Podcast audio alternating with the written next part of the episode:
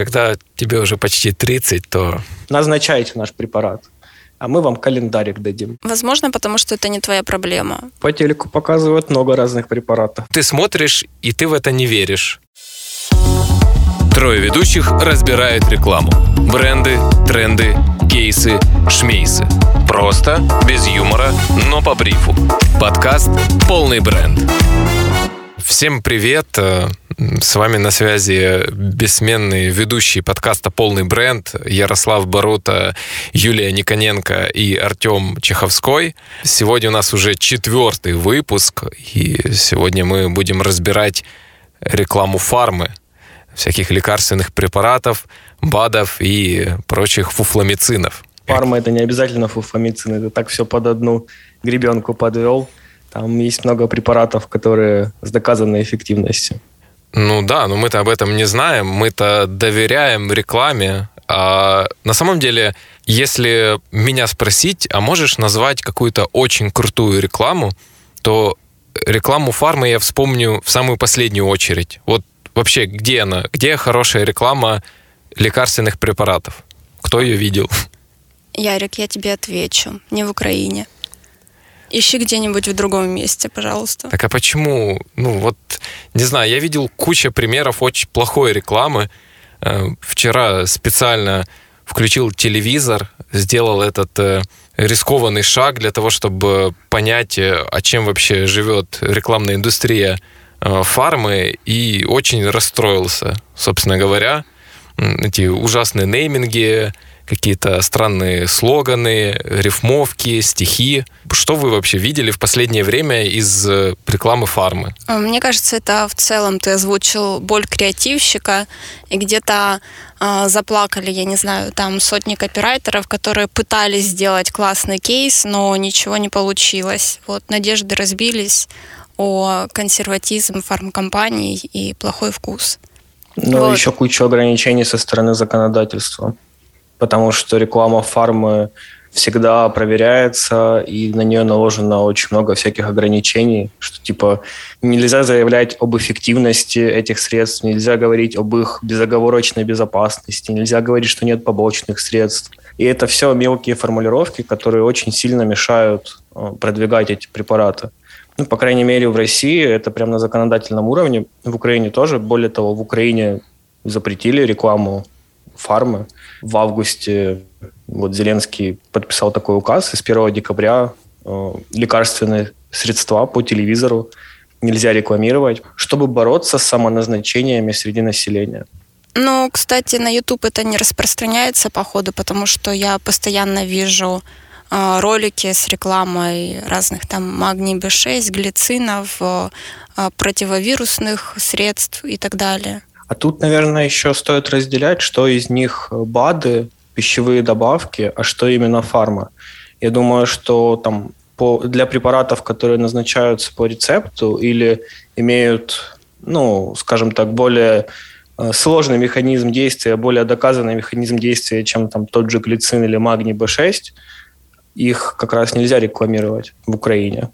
Но опять же, YouTube пожалуй, действительно, возможно, на него это не распространяется, потому что он подчиняется американским законам. Ну смотри, Артем, выходит, это ограничение распространяется только вот на лекарственные препараты, а если какие-то биологически активные добавки или какие-то витаминки, то выходит, их можно рекламировать или прям запрет, условно, в Украине и в России на все-все препараты, которые продаются в аптеках? А, ну смотри, э, формулировка такая, что это запрет на рекламу фармакологических средств. Я думаю, что БАДы и пищевые добавки туда не относятся. Ну то есть э, витамины те же э, ничего не мешает по телевизору порекламировать.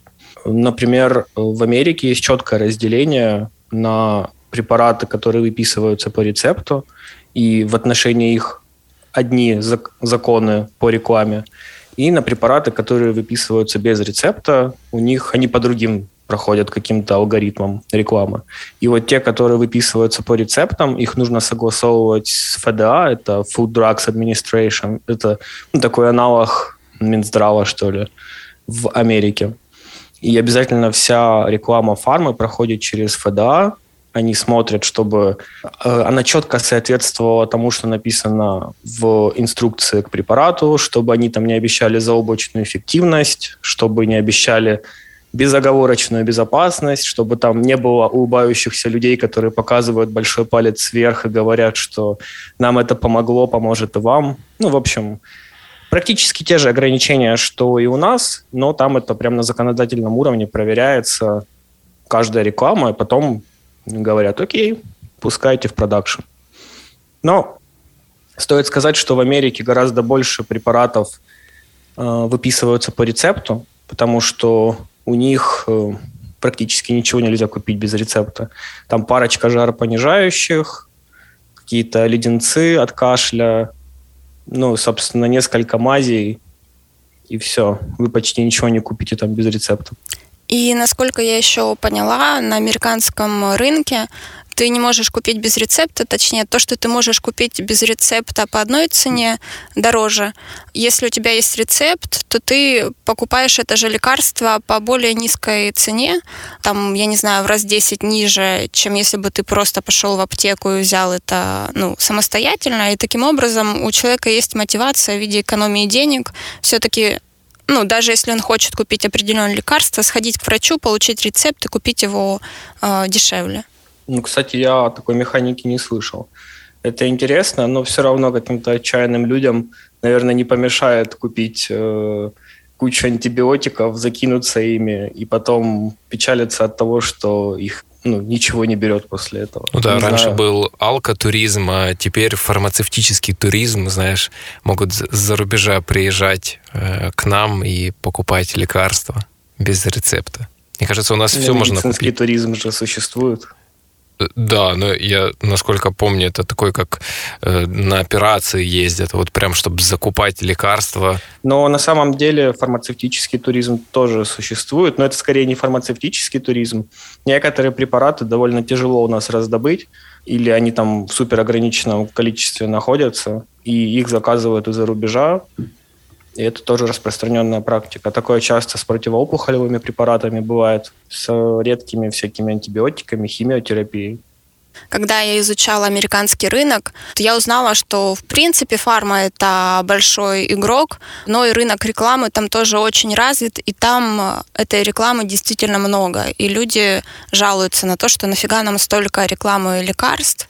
Вот. И я читала интервью с одним из представителей большой фармкомпании, где он говорил о том, что в основном реклама сейчас в Штатах, она направлена не на продажу препаратов, а на какую-то просветительскую функцию. То есть, допустим, есть какие-то редкие заболевания, либо трудноизлечимые болезни, на которых э, не было лечения. И сейчас там лечение, наука, оно идет э, вперед, и чтобы люди об этом знали, они говорят об этом с экранов телевизора, но, в принципе, непонятно, насколько человеку ну, это в пользу или во вред. Потому что, допустим, пример э, моей мамы, когда она ходит к врачу и ей выписывают определенное лечение, она приходит обычно и говорит, поназначал мне то, что по телеку показывают, зачем мне это нужно было. То есть, с одной стороны, э, человек должен доверять из-за того, что он уже видел эти препараты по телевизору, и как бы бренды строят знание какое-то у потребителя, но с другой стороны, это наоборот вызывает э, недоверие. Ну, типа, что врач не особо шарит, и он мне типа выписал только то, что по телеку показывают. Ну, по телеку показывают много разных препаратов. Пойди собери из них всех себе схему лечения. Мне интересно, почему все, что показывают по телеку, это настолько плохо. Блин, неужели тут туда с такими-то бюджетами, какие есть у фармы, неужели туда не затесалось нормальных креативщиков, которые смогли бы им замутить нечто крутое? Ответ креативщика в эфире. В общем, когда-то я участвовала в тендере и писала сценарий для ролика одного, ну, не лекарственного средства, а штучка типа глицина и все такое. Я такая думала, ну вот, настал мой звездный час, сейчас я эту индустрию просто переверну, как придумаю рекламу, всем хана. Но я действительно придумала клевый сценарий, мой был в топ-3, чего я вообще не ожидала, если честно. И я такая думаю, господи, если это снимут, это будет великолепно. А, ну, и это с тем учетом, то, что ты говорил, там есть определенные ограничения, закон о рекламе и бла-бла-бла-бла-бла-бла.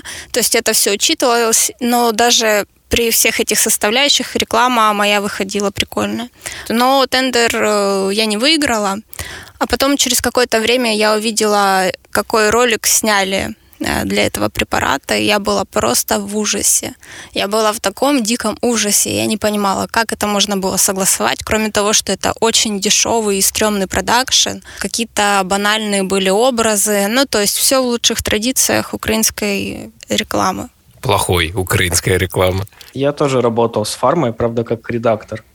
И мне понятна боль многих людей, которые с ними работают, потому что, как правило, это такие очень консервативные организации, и прежде чем, ну, в моем случае, текст какой-то увидит свет, он проходил просто миллион согласований по цепочке, там, начиная от какого-то низшего менеджера, заканчивая директором по маркетингу, человеком из продукта, который отвечает там за конкретный препарат, потом юристами, потом это смотрел там еще кто-то вышестоящий, и по итогу текст просто видоизменялся до неузнаваемости, и там практически ничего не, не оставалось от того, что было в начале. И тебе, как правило, ничего не остается, кроме как молча принимать правочки, потому что, ну, юристы такие, вот это мы не сможем пропустить, потому что там мы не можем заявлять о какой-то эффективности, даже опираясь на какие-то исследования. Ты такой, окей.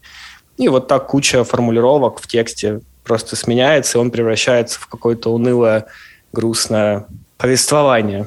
Я помню крутой случай, когда текст для главной, то есть там текст о нас, ну, буквально страничка текста мы согласовывали 4 месяца. Мощно. Вот это, да. Ну, я на самом деле думаю, это очень э, классный поинт о том, что эм, не хочет фарма идти на риск, я читал исследование 2020 года о бюджете на рекламу на фармы, и вот в 2020 году потратили 6,6 э, миллиардов долларов, ну, в целом по миру, и из этого бюджета 75% это на рекламу в телевизоре. Из того, что мы смотрим в телевизоре, действительно, это максимально, ну, беззубая, да, эм, реклама. Вот, к примеру, я вспоминаю э, серию роликов Magna B6, там, в общем, взят такой инсайт о том, что очень э, дети заставляют бесить, и они сами бесятся. И, в общем, есть такой волшебный препарат, как Магна Б6, после употребления которого все становятся спокойными. И в первом ролике показано, что родители случайно разрушают э, какую-то там игрушечную скульптуру ребенка, а во втором том, что мама собирает э, девочку гулять и спрашивает, не хочет ли она в туалет. Она такая, не хочу. И вот проходит весь этот процесс упаковки ребенка в зимний комплект э, одежды. И вот они выходят, и девочка говорит, все, я хочу в туалет. И тут как бы мама должна очень э, взволноваться, и, наверное, по опыту мы знаем, что она, наверное, там и дверь вышибла, но мама говорит, нет, все окей, надо так надо. И, в общем, принимайте Магна B6, все будет хорошо. И вроде бы взята реально жизненная ситуация, но ты смотришь, и ты в это не веришь. И это очень странно. Я бы хотела в это верить. Я, честно, надеюсь, когда я хожу в аптеку за Магна B6 или подобными средствами, я надеюсь, что я выпью эту таблеточку, но хотя бы через месяц я стану спокойнее и менее раздражительней.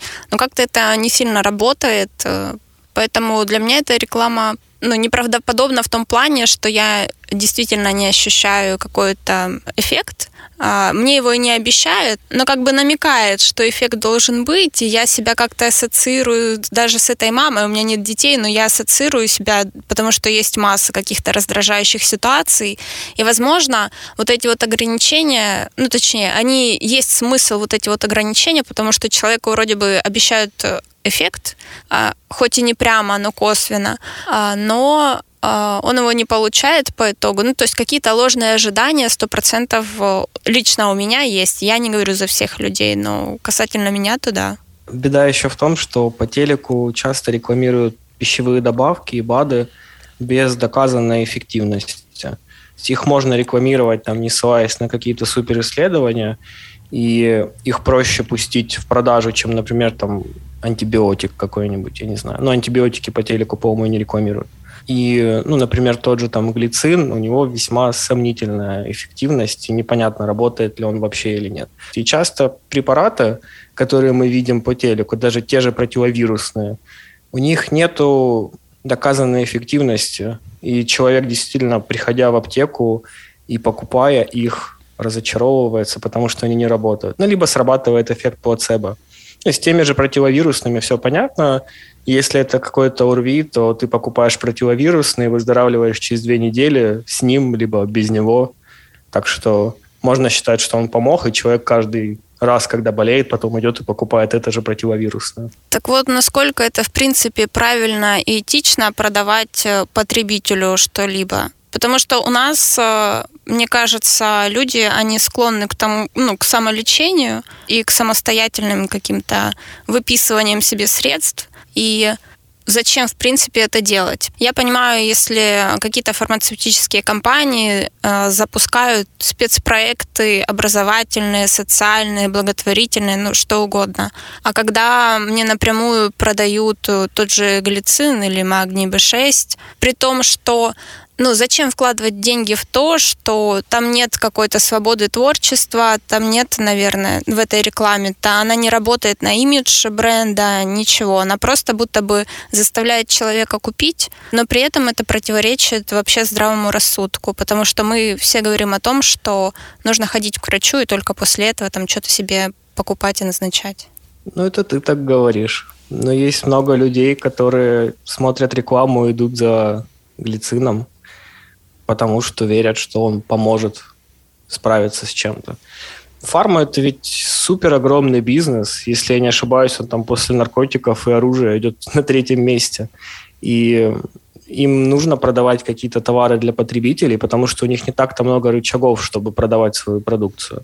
Ведь большинство товаров фармкомпаний, они как бы не для широкого круга потребителей, а не для врачей, потому что именно через врачей происходит дистрибуция фармпрепаратов. Ну, вряд ли человек там пойдет в аптеку и купит, я не знаю, ну, адреналин ему никто и не продаст, ну, какой-нибудь там замороченный антибиотик новый. Это все через врачей происходит. Фармкомпании в первую очередь там заходят к врачам. А чтобы продать препараты потребителям, у них в линейке должны быть всякие глицины, противовирусные, пищевые добавки, которые, в принципе, несложно протащить э, в эфир, потому что к ним требований меньше. Ну и в целом народ нормально на такое покупается и приносит много денег. Только благодаря вот таким широким потребительским товарам без особой доказательной базы. Артем, вопрос к тебе как к отставному врачу. Как фарма продает врачам? На самом деле, как в обычном маркетинге. Э, вебинары, конференции. Авторассылки. Устраивают холодные продажи, когда медпредставители приходят там в отделение и начинают что-то напаривать. Много очень всяких вариантов, как продают. Ну, в первую очередь фарма организовывают конференции, они там проходят с их стендами.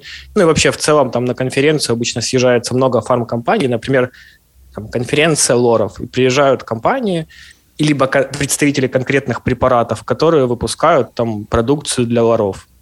И у них там стоят стенды, и еще есть нативные интеграции внутри лекций, как правило. То есть приходят к лекторам заранее и просят, а вот упомяните наш препарат, и он упоминает. Ну и хорошо, если препарат действительно крутой, у него есть там крутая доказательная база, и как бы все с этим ок. Но иногда, конечно, проскакивают странные вещи. Ну, лекторы соглашаются. Не все, но многие. Иногда но... заходишь в кабинет врача, и это похоже на какой-то зал славы э, фармкомпании, потому что все уставлено и увешано календариками, блокнотиками, ручками, какими-то настенными плакатами с, я не знаю, с лекарственными средствами, либо просто с логотипами компании, типа там Дарниц или еще что-то такое. Да, да, это подарочки от медпредставителей. Когда приходит такой чувак в отделение и начинает напаривать какие-то препараты. Ну, типа, у нас вышел новый препарат, он вот, у него вот такие-то есть исследования, у него в составе такие-то есть вещества. Назначайте наш препарат, а мы вам календарик дадим. Ну, календарик – это малый откуп, там не только календарики дают. А что еще? Что... Да блин. Тёма не дошел до этого уровня просто. Да, Он я просто не дошел соскочить. до этой пирамиды, вершины пирамиды в фарм-цепочке.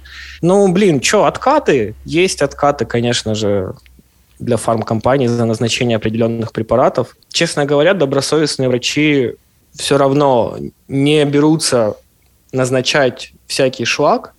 Здорово ведь, когда ты назначаешь какой-то препарат с классной доказательной базой, он действительно работает, тебе приятно его назначать, он, у него адекватная цена, и ты с того, что его назначил, ну, получаешь еще определенный процент таких комиссионных. В условиях, в которых работают наши врачи, по-моему, это ну, нормальное такое соглашение. Тем более, что супер дофига ты с этого не получишь. Это там не миллионы, это немного.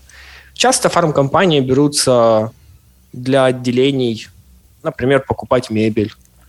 Просто, знаете, такой, типа, мы вам диван купили, а вы любите нас. Такое тоже бывает. Вот бы мне кто диван купил. Слушай, Артем, получается, мне, конечно, было бы интересно узнать, но мы вряд ли сможем это узнать. Кажется, что вот такая классическая реклама на потребителя, да, которую мы видим по телевизору, в Ютубе, в соцсетях, она приносит малое число продаж, то есть малую долю, меньшую э, среди всех продаж фармы. То есть намного эффективнее вкладывать вот в медпредставителей, в конференции, во всякие доп. активности, в какие-то там социальные проекты, инфокомпании, чем вот в классическую рекламу, там, в Твиттере, в Ютубе, в Инстаграме, еще где-то? Я бы так не сказал, потому что, ну, простой пример. Тот же Кагацел, в России стал первым препаратом по объему продаж за 2021 год, по-моему. И это противовирусный препарат, который, по сути, является пустышкой без доказанной эффективности. Если наш подкаст закроется после этого, будет грустно, но это правда так. У них нет особой доказательной базы.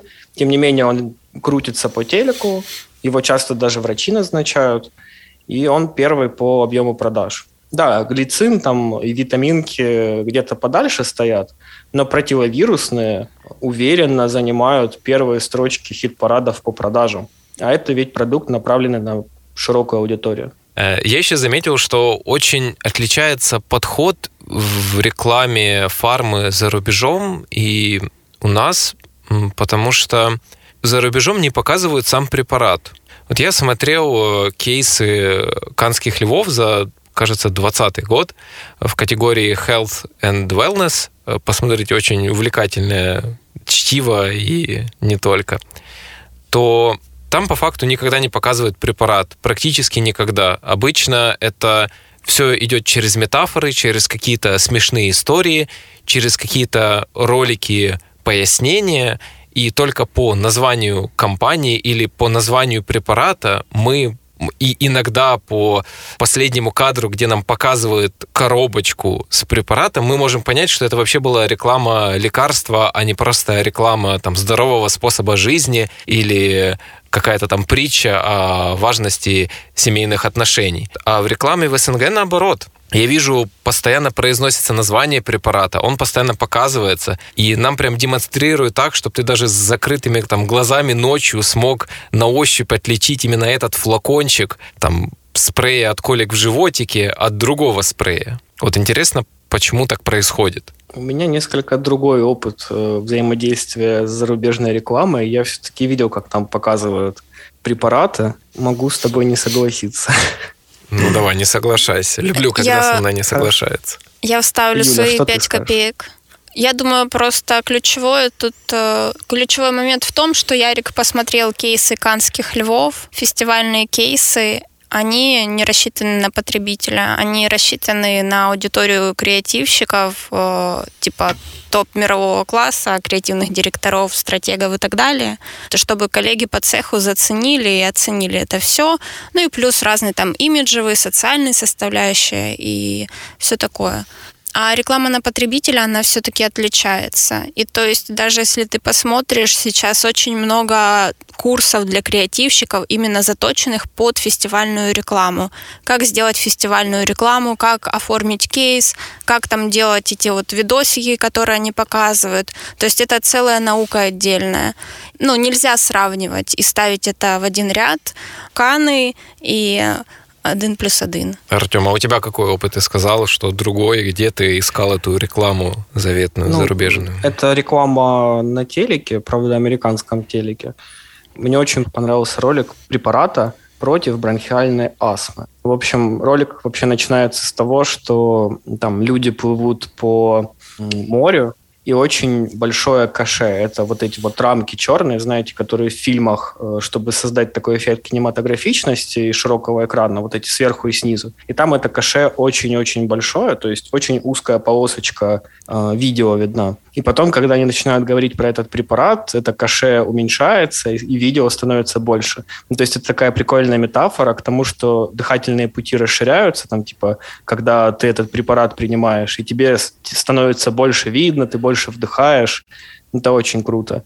Ну, сам ролик очень кинематографичный. Там нету вот этих бабушек, которые друг другу советуют препарат, там, доставая из сумки, либо каких-то смешных рифм к препарату. Такого нет. Просто дикторский голос. Это, знаете, похоже на рекламу там айфона нового, когда они там э, творят, что-то путешествуют. Э, вот что-то из такой серии. И здесь тоже скорее реклама направлена на то, что вот с этим препаратом ваша жизнь станет полноценнее, потому что вы сможете уменьшить количество приступов бронхиальной астмы, вам будет легче дышать, и поэтому вы сможете больше делать вообще в жизни. Но при этом препарат показывают, и, ну, наверное, раза три говорится о том, что проконсультируйтесь с врачом. Там говорится о механизме действия препарата, то есть, что он не для всех астматиков, а только для астматиков определенной группы. Таких астматиков всего 7%, поэтому прежде чем этот препарат брать, вам нужно обязательно посоветоваться с врачом, спросите у вашего врача. И вот это вот на протяжении всего ролика, на полторы минуты, повторяется несколько раз. И это выглядит довольно круто, в отличие от нашей рекламы. По поводу всех этих э, предписаний и противопоказаний, если там открыть какие-то американские журналы, где тоже есть реклама, в том числе и средств, допустим, взять контрацептивы, и там будет целая страница или три полосы, где будет расписано ну, все на свете, как он действует, какая, типа, условно говоря, инструкция к применению э, на глянцевой страничке. Поэтому говорить, что мы работаем в каких-то разных условиях, по типу везде есть э, ограничения, только кто-то ну, находит способы, как их грамотно подавать, а кто-то ну, реально садит бабушек у подъезда.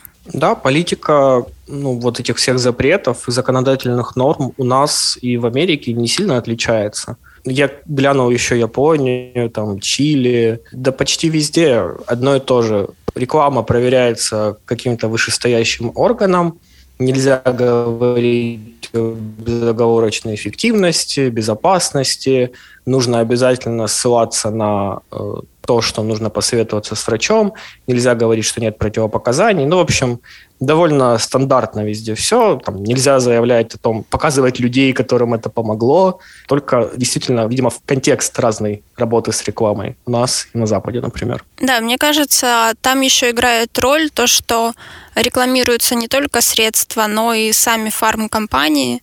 То есть тот же Pfizer, Teva, Pharmaceuticals, у них есть отдельные рекламные кампании, социальные, благотворительные и так далее, а, которые они выпускают под своим брендом. Там нет прямой рекламы средств, ну, то есть нет никаких ни пэкшотов, ни товаров, вообще ничего. Там они затрагивают аспекты разные. Например, там последний кейс, тоже канский, это Pfizer, который называется Mozart 80.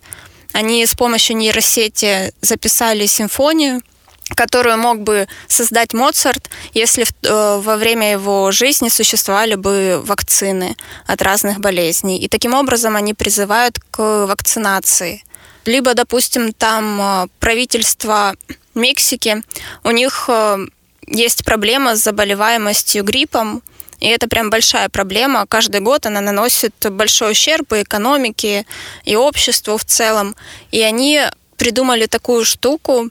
Они посерчили поисковые запросы по месяцам, то есть э, когда а, происходит всплеск запросов, потом они сопоставили это с сезонностью заболеваний, и с помощью этого они сделали карту, а, которая, ну, прям карту по регионам, в которых прогнозируются Э, когда будет всплески заболеваний следующее, чтобы люди были к этому готовы. Это прям супер крутая объемная работа. Плюс они проанализировали последние вот 8 лет. Это не то, чтобы там а, они собрали там за последний год какие-то данные.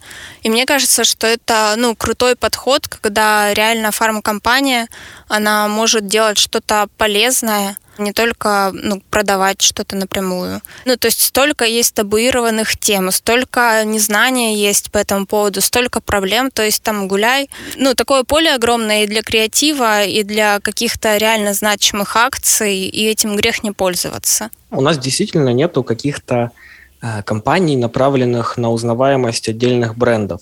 Возможно, такие компании проводятся абсолютно точно среди врачей, но вот среди населения – я про такое не слышал. Возможно, это связано с тем, что у нас люди не отдают предпочтение какому-то определенному фармпроизводителю. Мы знаем в основном именно бренды препаратов, но мы не знаем, кто их производит. Там Дарница, Фармак или кто-то из Индии, или Байер, или Джонсон и Джонс. Нам это не важно, как правило. Мы, если какое-то серьезное лечение, как правило, мы берем то, что назначит врач.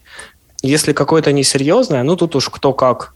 Кто-то знает, что покупать, кто-то приходит в аптеку и такой, дайте что-нибудь подешевле. Как правило, ты не говоришь, а дайте мне, пожалуйста, там левомицетин от дарницы никто так не делает. Я слышала, ну вот в такой чисто бытовых разговорах, когда, допустим, приходят, там назначает врач какое-то там лекарство за 200 гривен условно, и вот приходят с каким-то лекарством, аналогом от Дарницы, и говорят, точно такое, как немецкое, только наше, и в три раза дешевле. То есть во многом цена на лекарство, она играет какую-то, ну, большую роль, чем все остальное у нас.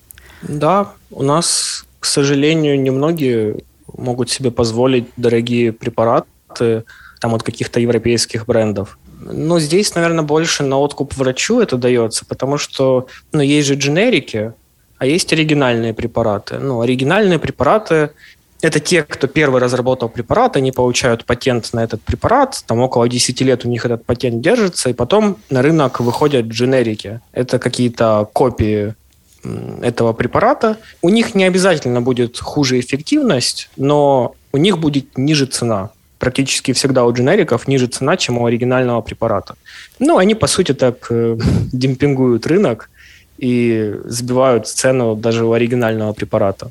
Считается, что у оригинального препарата лучшая эффективность. И врачи, как правило, стараются назначить оригинальный препарат, потому что он лучше. Например, у него меньше побочек Например, больше бактерий убивает. Ну, это так очень грубо. Но наши люди приходят в аптеку, видят, что этот препарат там стоит 300 гривен, можно купить такой же препарат за 50 гривен, и, естественно, они тот, который стоит дешевле.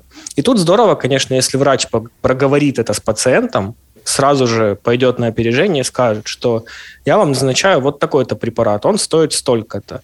Но есть еще один вариант, он стоит в два раза дешевле. Если вам очень тяжело по деньгам, лучше купите его, чем вот этот за 50 гривен, потому что вот этот за 50, он совсем не работает. Такое тоже бывает, и хорошо, если врач такую просветительскую работу проведет. Возможно, именно поэтому в украинской рекламе фармы очень часто звучит название препарата в самом там ролике э, или креативе, потому что дженерики бывают похожи по названию на оригинальный препарат, и ну, тяжело запомнить. Вот, я не знаю, примеры хорошего нейминга мне тяжело назвать. Обычно это препараты, которые ты прям с детства принимал или просто о них знаешь, там, так, вот это для головы, это там для боли, это еще для чего-то. А если запоминать что-то новое, ну вот мне лично это уже тяжело. Цитрамон, ножпа, анальгин и ну, какая-нибудь да. аскорбинка. Да, то есть да, нет такой у всех связи. Этих препаратов есть дженерики. Да, и у тебя нет такой э, связи эмоциональной. Ты там сказал Кока-Кола, да, и ты прям сразу так газировка, все, а потом там еще есть Пепси, и ты прям можешь, ну, я думаю, каждый человек может назвать там 5-6 брендов только газировки, а есть еще куча других продуктов. А вот если сказать, назови, пожалуйста, 5 э, препаратов э, от головной боли, ну, там, я, может быть, два назову, и все. А если... Можно я, можно я, ну, я назову. Нет. Возможно, потому что это не твоя проблема. Ну, то есть, если бы у тебя были проблемы с головой болью, хроническая головная боль и все такое, то ты бы знал не 5, а все 10.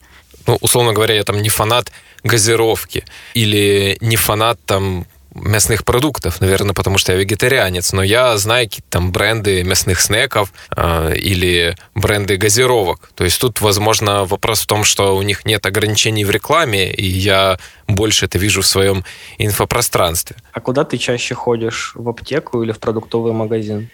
Ну, ты же знаешь, когда тебе уже почти 30, то сравниваются эти походы. Продуктовый магазин, Ялик, правильный ответ.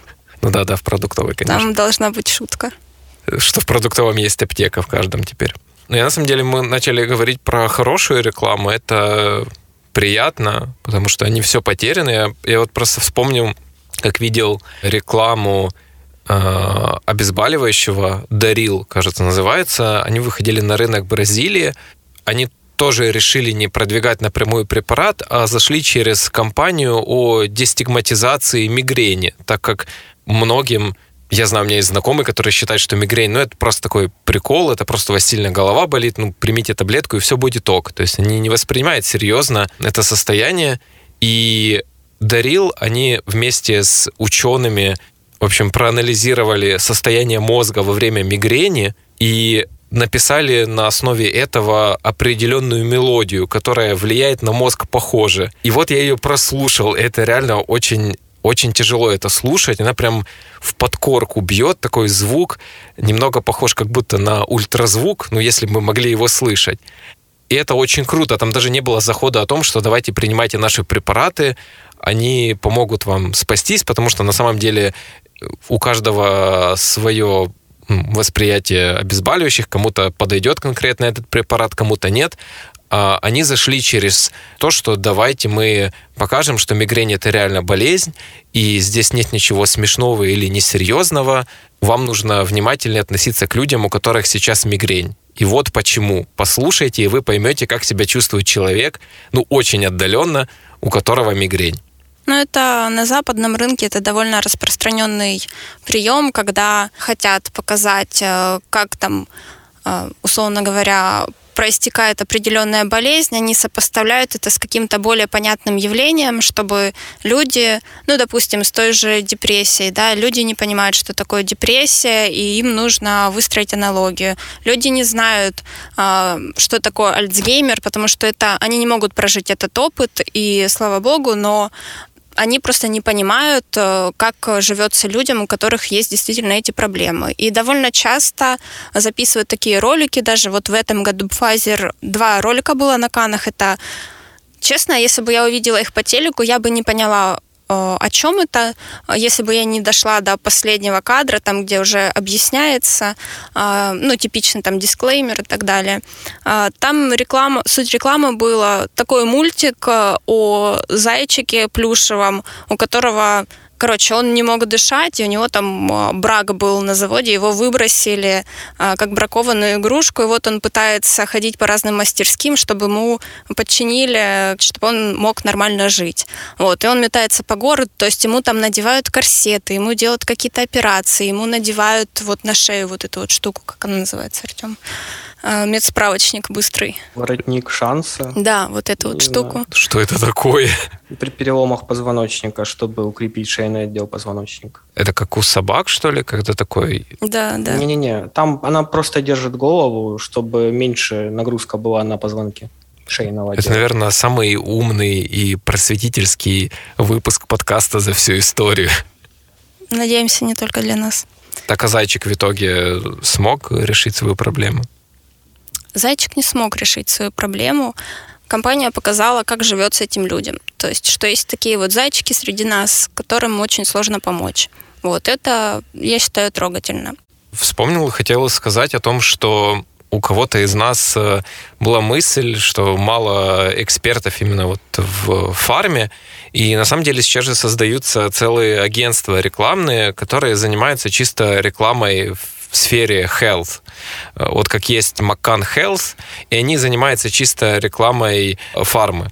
Там и для каких-то госпредприятий, и для больших корпораций, э, и для отдельных там, соцкомпаний, которые направлены на просветительскую там, миссию э, в сфере здоровья. И на самом деле вот этот ролик, который был э, с обезболивающим Дарил, это как раз сделал Маккан Health. И я думаю, дальше будет это направление развиваться, так как в таких агентствах там обычно есть ну, как бы разбирающиеся представители, которые разбираются в законодательстве, условно говоря, у каждого из них есть несколько вот таких Артемов, как у нас, которые хорошо понимают, э, что такое препараты, как их применяют, как можно, как нельзя, а как лучше показать и с чем сталкиваются люди, которые ну, смотрят там телевизор или YouTube и увидят рекламу препарата и что они дальше будут делать и что им делать не нужно. Ярик, я тебе обломлю крылышки сейчас немножко. В Украине тоже есть такие агентства. Более того, я даже видела курсы по рекламе э, фармы, вебинары по рекламе фармы. И обычно, ну, на этих вебинарах и курсах обычно там рассказывают, как обойти ограничения. Не как сделать классную рекламу, а просто как обойти ограничения и как всех обмануть и продать. Что касается этих агентств, ну, в принципе, результат их деятельности ты видишь по телевизору. Может быть, я просто тоже... плохо смотрю. Может быть, у меня нет подписки на кабельное, поэтому... Я тоже хотел Ярику точно так же крылышки обломать. Потому что знаю, что в СНГ есть как минимум несколько таких агентств, которые занимаются чисто фармой. Все мы видим, как именно они занимаются. Но опять же, может, они тоже делают фестивальные кейсы, которые к нам не доходят, к, к потребителям. Может быть, такой вариант. Нет, ты знаешь, в большинстве случаев ты просто не видишь рекламу, которую они делают, потому что она для врачей. И есть ощущение, что вообще большинство рекламы фармы, она не на широкого потребителя, а сделана для врачей. И там ну, свои механизмы, с помощью которых они продвигают препараты, которые бы для людей не сработали просто. А я, в общем, наткнулась на один очень любопытный пресс-релиз, просто чтобы проиллюстрировать всю ситуацию у нас.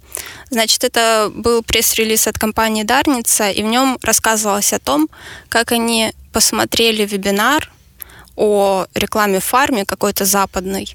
И то, что оказывается, есть такие игроки, как Pfizer, и то, что они делают социально значимые инициативы. И то есть это в таком восхищении и удивлении было написано, ну, как бы у меня сложилось ощущение, что люди просто не смотрят на то, что делается в мире, и они будто бы открыли, знаете, окно в Европу, как говорится.